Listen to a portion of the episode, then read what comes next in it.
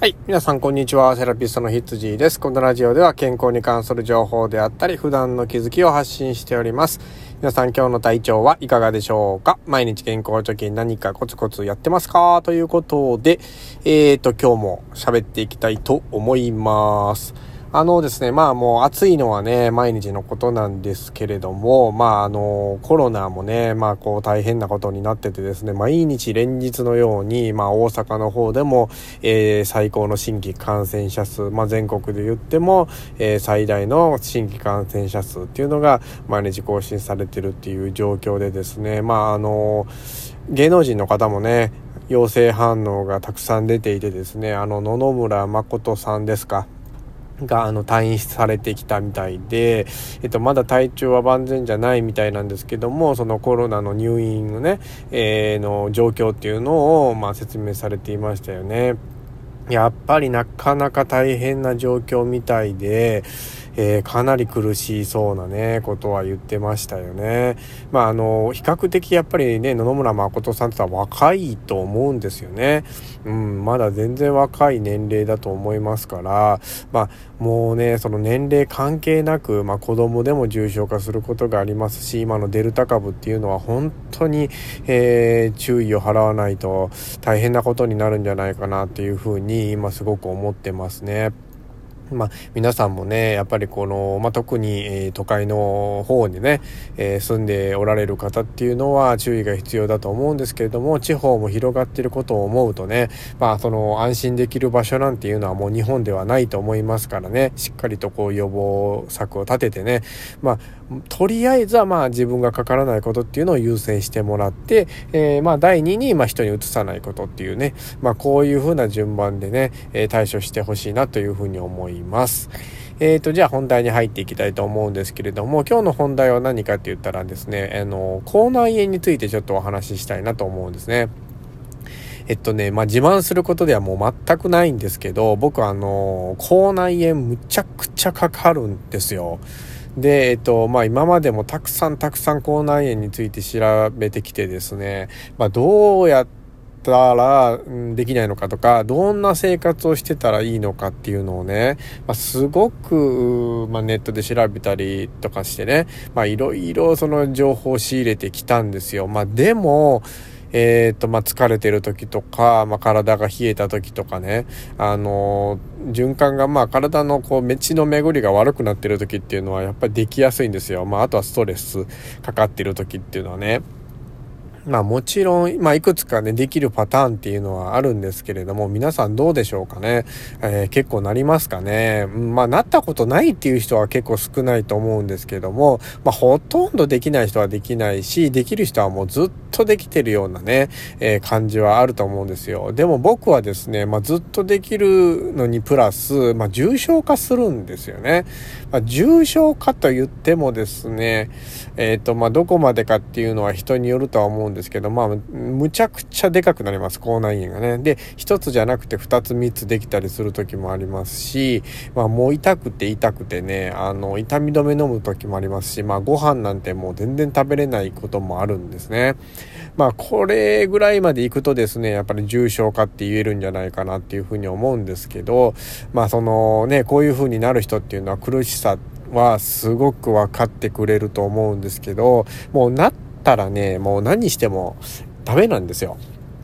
基本、えっと、こう、治るまでこう待っていくしかですね、あんまり方法がないっていうのがね、まあ結論なんですね。まあ、あの、苦しいですけどね。まあこれいろいろ薬売ってたりとか、いろあるんですけど、試しました。もちろんね。いろんな薬を試しても、えー、すぐには改善しませんね。まあもう重症化してしまったらもう時を待つしかないっていう形で、やっぱり2週間ぐらいは、えー、結構かかるんですよ。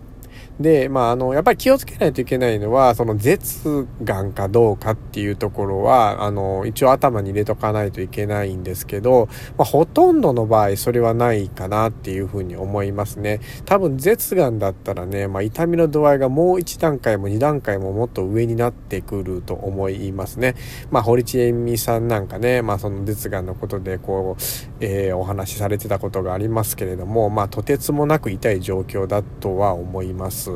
で、まあ僕はそこまでは多分ないんですけれども、まあいつも治るんでね、1、2週間で。で、えー、まあ、ここでね、まあ、どういった方がなりやすいかっていうパターンをね、まあ、ちょっとこう、お話ししたいなと思うんですけど、まず第一にやっぱり肩こりが結構強い人ですね。で、えっ、ー、と、冷え性の人ですね。あとは鼻で呼吸して寝る人ですね。まあ、じゃあ口を開けて寝る人か、えっ、と、まあ、よく噛む人ですね。口の中をよく噛む人ですね。まあ、あの、このあたりが、まあ、一応その筆頭核、原因の筆頭核になってくるんじゃないかなっていうふうに思うんですよね。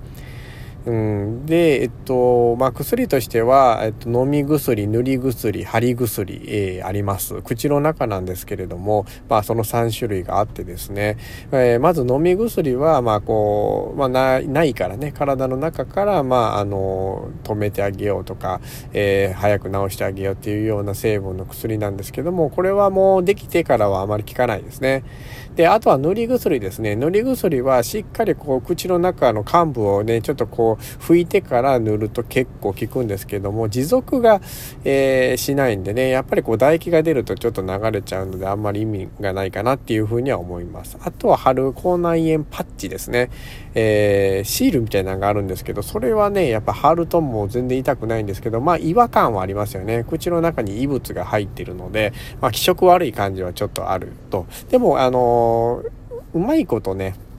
腫れれば、えー、食べる時もあんまり痛くないですし、これはいいなと思うんですけど、できる場所によっては腫れないこともあるので、えー、まあ、注意が必要ですよっていうとこですね。まあ、どんな薬も良し悪しがあるんですけれども、まあ、軽症であれば飲み薬でも全然すぐ治ってくれるかもしれないですね。まあ、有名なとこで言ったらね、あの、チョコラ BB っていうのがあるんですけど、ビタミン B が体に足りないと口内炎になりやすい。また、あと口角炎とかね、まあ、なりやすいっていうふうに言われるんですけれども、まあ、僕の体験上どうやらそれだけではないかなっていうふうにも思いますんでね、まあ、総合的に見てやっぱり体の血の巡りが悪いとなりやすいっていうところで、えー、まあ運動もしてもらわないとダメですし、えー、好き嫌いもしたらダメですし口の中の衛生管理っていうのもしっかりやっていかないといけないですね。まあ、体質もありますのでならない人はねあのこういうことを怠っていてもならないんですけどなりやすいっていう人はね、まあ、特にまあ今言ったことにね、えー、ちょっととこう気をつけて生活してもらえたらいいんじゃないかなっていうふうには思います。えー、最近までね、僕もずっと2つぐらい大きいのできてたんですけど、今日やっとちょっとマシになってね、まあ、あの、しっかり食べれるようになってきたので嬉しいなと、今日は思いながら一日生活しているんですけれどもね。まあ、またね、ちょっとこう、まこれからもまあ、なると思うんですよね、口内炎にね。